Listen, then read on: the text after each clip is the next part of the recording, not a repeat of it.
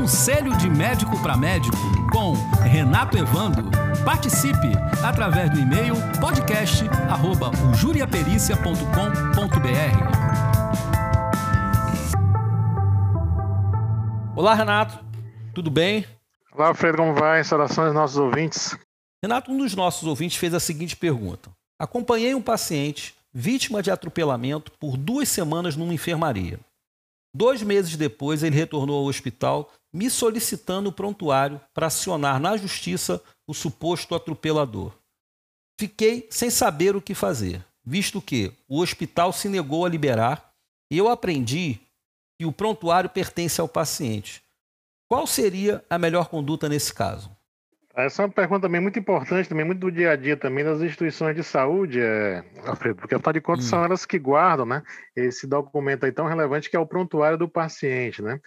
É, inclusive o próprio termo, né, prontuário vem do latim, significa o lugar onde se guarda alguma coisa que está ao alcance da nossa mão. Mas hum. veja, o prontuário, né, como você é, bem sabe, é, guarda várias informações sobre a assistência que aquela pessoa recebeu na unidade de saúde, né? Inclusive em dias diferentes, em serviços diferentes, né? Então tudo fica registrado em relação à assistência que ele sofreu. Tudo fica lá em relação à equipe que prestou assistência. Mas ao final, o proprietário de tudo que está registrado lá, os exames, é, a evolução, tudo que foi feito em relação à assistência, o real proprietário de tudo que está lá contido é o paciente. Ou seja, uhum. embora a instituição de saúde tenha a guarda daquele, daquele documento, desse prontuário, né? Mas o proprietário real é o paciente. Então, nada mais lógico, nada mais justo de que uma vez ele precisa, seja qual for o motivo que, que ele tem essa necessidade daquelas informações, ele seja sim entregue ele uma cópia daquele, daquele documento. Então, é direito do paciente né, ter acesso às informações, e mais do que ter acesso, inclusive ser esclarecido sobre as informações que constam lá naquele prontuário. Então, ao solicitar, é obrigação né, da, da direção técnica, da, da direção administrativa daquela instituição, fornecer a cópia e, se for necessário, até esclarecimentos uh, complementares.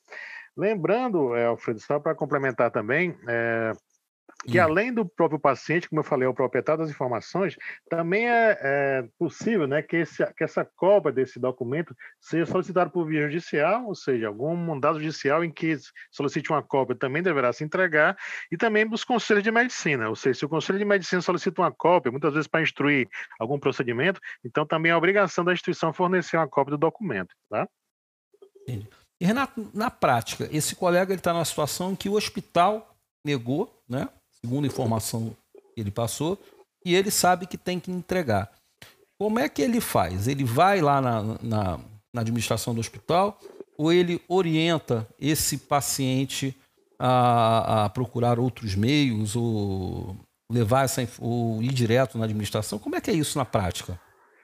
A melhor forma, Alfredo, sempre é a orientação, né? Ou seja, o colega deverá, inclusive, é, talvez algum desconhecimento que tem da própria direção, é, dizer né, que de fato existe a previsão, né, a própria norma do Conselho prevê dessa possibilidade né, de entregar a cópia do prontuário ao paciente. Se, infelizmente, for esgotado esse canal de orientação de comunicação, porque, afinal de contas, quem tem que entregar essa cópia né, do prontuário é, é de fato, é a direção é, que encaminha para o paciente. Se for esgotado esses canais né, de, de comunicação, de orientação, o Conselho de Medicina também poderá ser é, acionado. Ou seja, uhum. o paciente poderá ir até o Conselho e informar aquela situação, dizendo que precisa da cópia e foi negado, aí o Conselho poderá é, adotar algumas atitudes, como, por exemplo, chamar o diretor técnico daquela instituição para que ele esclareça, porque, afinal de contas, ele não está né, fornecendo aquele documento que é direito, sim, do paciente ter acesso àquelas informações. Tá? Renato, muito obrigado mais uma vez aí pelas informações. Um grande abraço e até logo. Grande abraço, Alfredo, nossos ouvintes. Até a próxima, então.